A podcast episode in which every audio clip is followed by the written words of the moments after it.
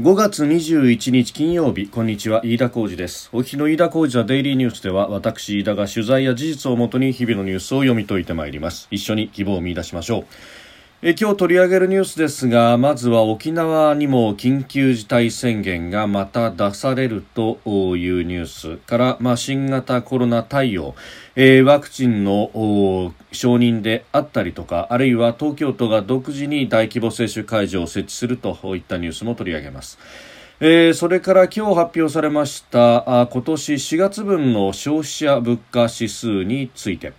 えー、それから世界の法人税改革について、えー、最低税率15%以上にすべきだと、えー、アメリカバイデン政権のイエレン財務長官が、えー、発表したと提案をしたというニュースを取り上げます。収録しておりますのが5月21日金曜日日本時間の夕方6時というところです。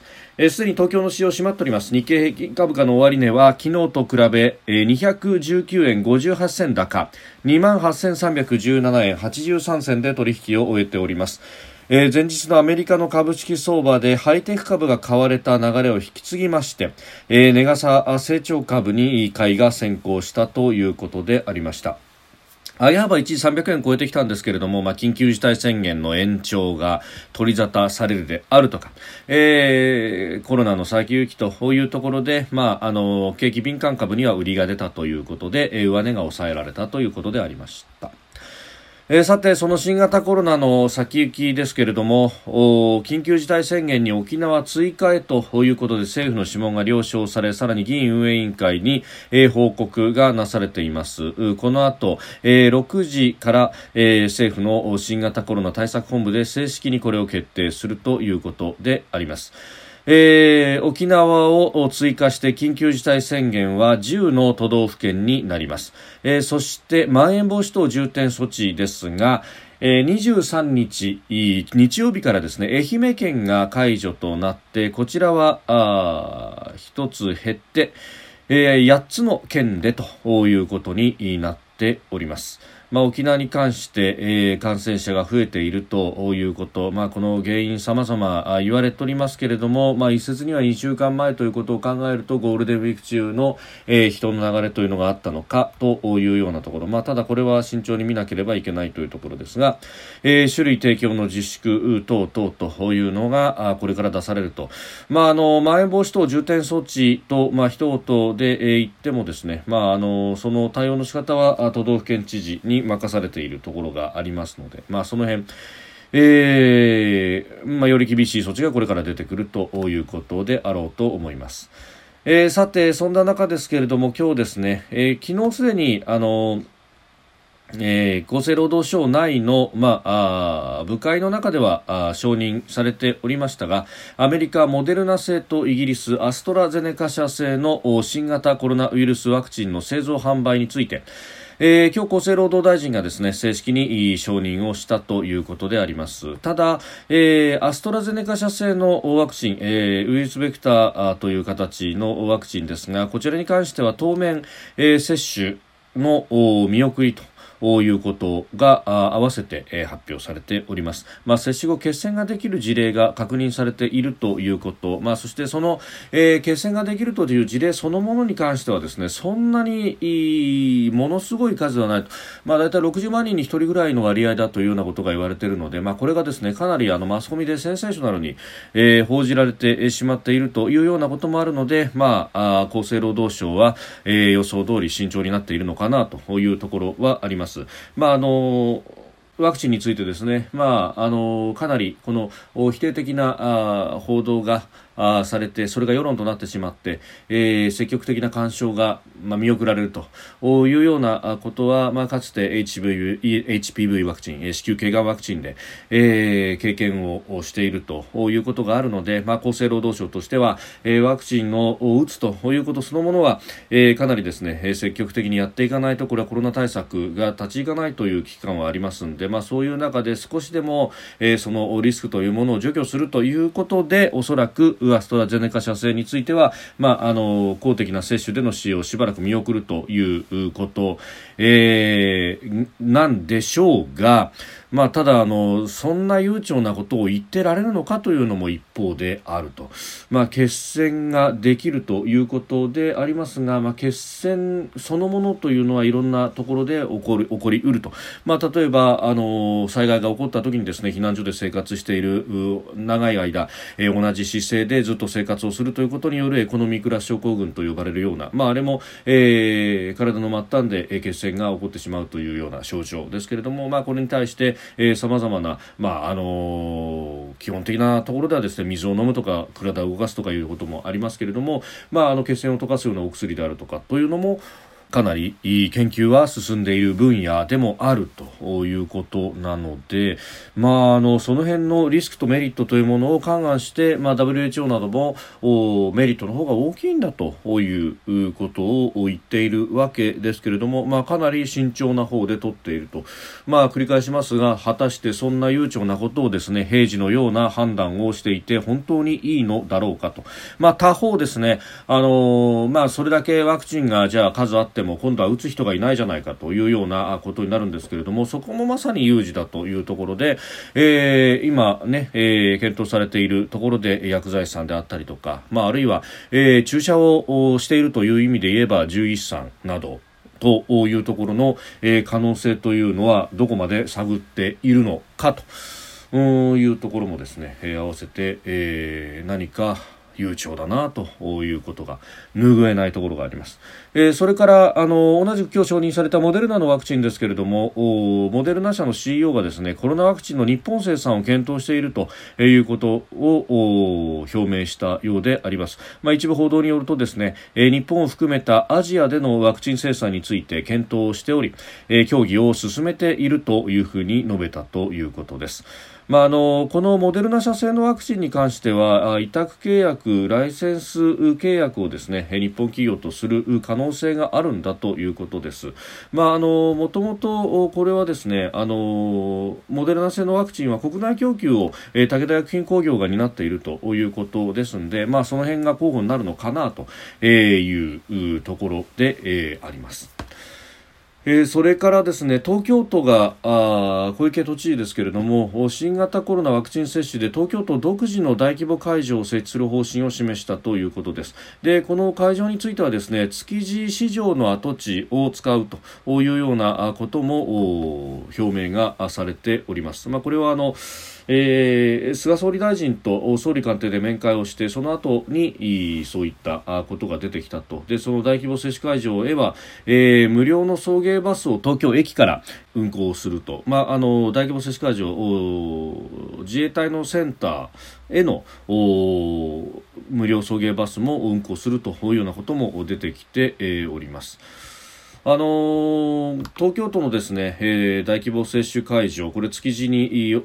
設けるということですけれども、こちらに関しては、えー、警察消防向けを中心に接種をするんだということも合わせて発表されております。まあ、こういった社会の安定を担うような方々向けにきちんと接種するというのはですね、えー、重要なことでもあるし、まあ、進めていただきたいと。まあ、警察消防のみならず自衛隊、あるいは海上保安庁であるとか、えー、こういった、まあ、あの、公共の安安全を担う人たちであるとかあるいは今エッセンシャルワーカーという言葉がすでに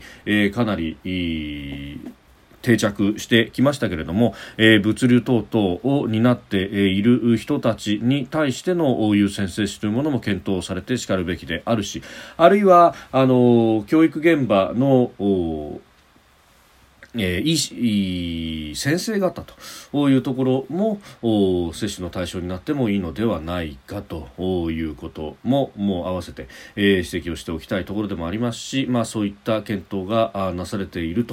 ということを願うところであります。まあ、警察消防向けをまずやるということであれば、まあ、そこを粛々と進めていただいてそして、えー、それが終わったらあその先もですね、えー、決めておいていただきたいとまさかですね警察消防だけ終わったらそれで閉じるみたいなことが、えー、起こらないように、えー、そういった一旦作ったインフラをですねきちっとさらに活用を進めていただきたいということを切に願うところであります。えー、それからあ今日ですね、えー、消費者物価指数が発表されました。えーそれによるとですね、えー、変動の大きい平成食品を除く総合指数が101.5、えー、前の年の同じ月と比べて0.1%下がったということ低下は9ヶ月連続であります。えー、これですね去年の4月というと、まあ、新型コロナの緊急事態宣言が全国で出されて経済ほとんどストップというような状況だったそこと比べてもですねさらに、えー、下がっていると。いうことは非常にまずいと。いうことが言えます。で、あの、またですね、各メディアがですね、これ、反を押したように、この消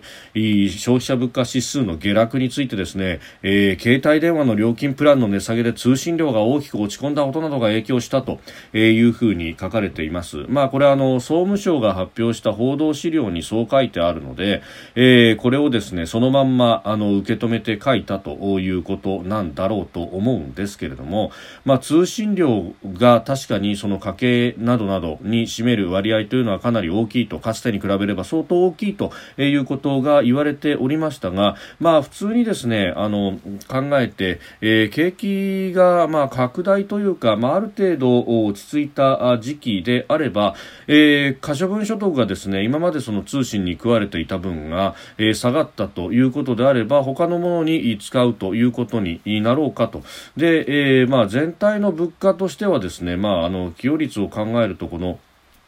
通信代がということがあるんですけれども、まあ、通信料だけでなくて全体でバランスするということも考えられるんですが今回は通信料だけじゃなくていろんなものの物価が下がっていると。で、えー、その通信料は価格の部分でありますがそれだけじゃなくて全体の物価が下がっているということを見ると、まあ、あの携帯の、ね、料金だけが問題というわけではなくってもうこれ完全に、えー、国内の消費そのものが鈍っているということであり。で、えーえー、まあそれだけあの物価も上がらないという状況がもう1年以上9ヶ月マイナスが続いているということですからこれはもう完全にデフレの状況に、えー、陥っているということ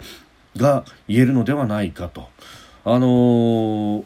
そういう意味ではですねあのこれ地合として、まあ、ここで何度も申し上げておりますけれども2018年の10月からすでに景気は後退局面に入りそして19年10月に消費増税があり、20年の2月3月あたりから新型コロナの影響もあると。いうことで、えー、39所って、もう完全にデフレなんだと、そうすると景気巻き返しのためにですね、まああの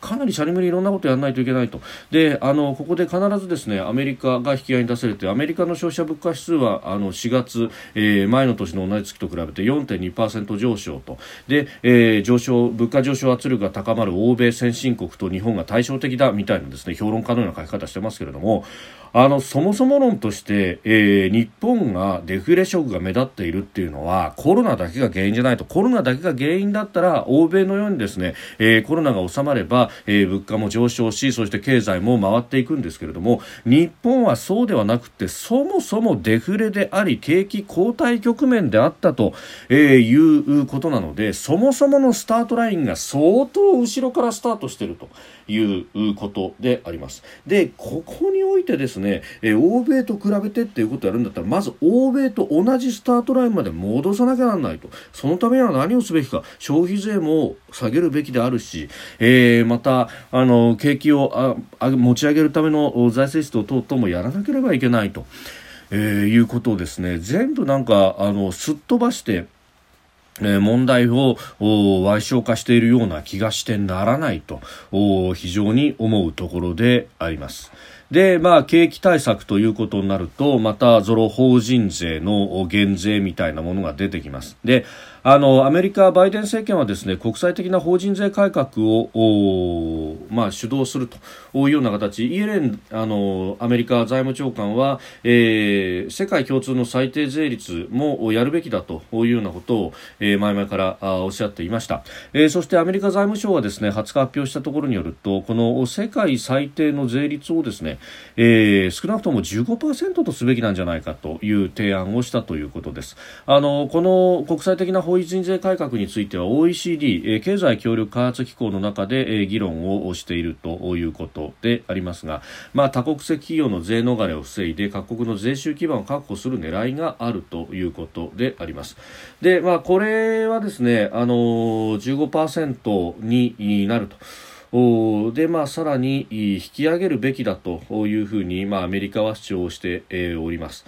あので、まあ、これに対してですね、まあ、あの日本の国内でも、まあ、あの遅ればすながらさまざま議論が、えー、始まったところであります。で、えーただですね、あの欧米と日本で、まあ、違うところというか、まあ、アメリカの場合はですね、えトランプ大統領の時に実はあのかなり、えー、野心的な税制改革が行われておりました。であの所得税や法人税についてですね公平換算そして経済成長のための税制改革っていうのを掲げて、えー、実はその時にですねあの各業界でバラバラに租税特別措置があったりとか、えー、いろいろとこう業種業界によってあるいは企業によってその税率というかばらつきがあったところをですね、まあ、かなりフラット化させようということで、えー、所得を廃止し課税ベースを拡大し、まあ、それによってですね確保される税税収を財源としたとでベースの税率をその上で引き下げたということをやってきたということがあります。であの経団連はですねあのまあ、こういったその国際的な法人税の、まあ、最低税率を設けるというようなことに関しては、まあ、あの国ごとに租税に関する決め方というかあの法律等々が違うということで制度導入で、過大な事務負担は回避したい、えそれから対象の範囲の明確化が重要なんだと、えいうこと。で、えー、なんといってもこう国ごとに租税負担割合の計算に際して、えー、リスクの低い公税立国を除外するという観点から計算の対象とすべき国や子会社を、えー、一定の域値より大幅に絞り込む必要があると、まあ、要するに税金払いたくないということを言ってるわけですけれども。これですねあのそもそも論として、まあ、経団連に入っているような、えー、大手、えー、メーカー製造業を中心とする企業は相当租税特別措置を受けてますんで、えー、実はですねそのあの法定の税率としては、まあ30%台でこれが高い高い高い高いってことが言われますけれども、まあ、かなりですねそのあの租税特別措置等々があり、えー、実際に払っている部分の税率というのはかなりすでに絞り込まれているということが言われております。これあの本当企業によってもどれぐらいの所得を受けているのかっていうのがバラバラだったりとか業界によっても違ったりなんかもしますんで、まあ、その辺が一律に言えないところはあるんですけれども、まあ、もしですねこのあの世界的な法人税率最低税率を決めるというようなことをやるんであればそれに加えて日本の場合は租税特別措置の抜本的な整理というものも行って課税ベースをですねきちっと薄く広くという形で伸ばした上でですねやるべきなんではないかと。まあこれ本当業界によっていろんな、えー違いというものが出てきてしまっているのはもう厳然たる事実で、あのそういった措置をほとんど受けられない飲食店等々というのは、まあ、かなりの、えー、税率で、えー、税金を支払っているというようなことも言われておりますしまたそれがですね、あの政治的な発言力の大きさ小ささみたいなところで、えー、租税特別措置も決まってきているというところもあるし、え、これによって、まあ、またあの補助金等々も、えー、いろいろな形形で出てきているということもありますので、まあ、その補助金と租税特別措置もひっくるめた形で、えー、どのぐらいの実効的な税率があるのかというものをきちんとクリアにオープンにして、まあ、それはですね各企業があのおのおの計算をされていますのでそしてそれが帳簿として残っているはずですので、えー、経団連としてもですね、まあ、そこまでクリアにオープンにした上でじゃあどこが適当なのかと。であのいつもいつもその法人税に関してはあ法定実効税率というものばかりが出てきますけれどもそうではなくて実際に現場で運用しているところの税率というのはいくつなんですかというものをきちちんと出さないと、えー、この不信感というものは拭えないままあになってしまわないかと思います。飯田小泉デイリーニュース月曜から金曜までの夕方から夜にかけてポッドキャストで配信しております。番組ニュースに関してご意見感想飯田 TDN アットマーク Gmail.com までお送りください。飯田小泉デイリーニュース。また来週もぜひお聞きください。飯田浩二でした。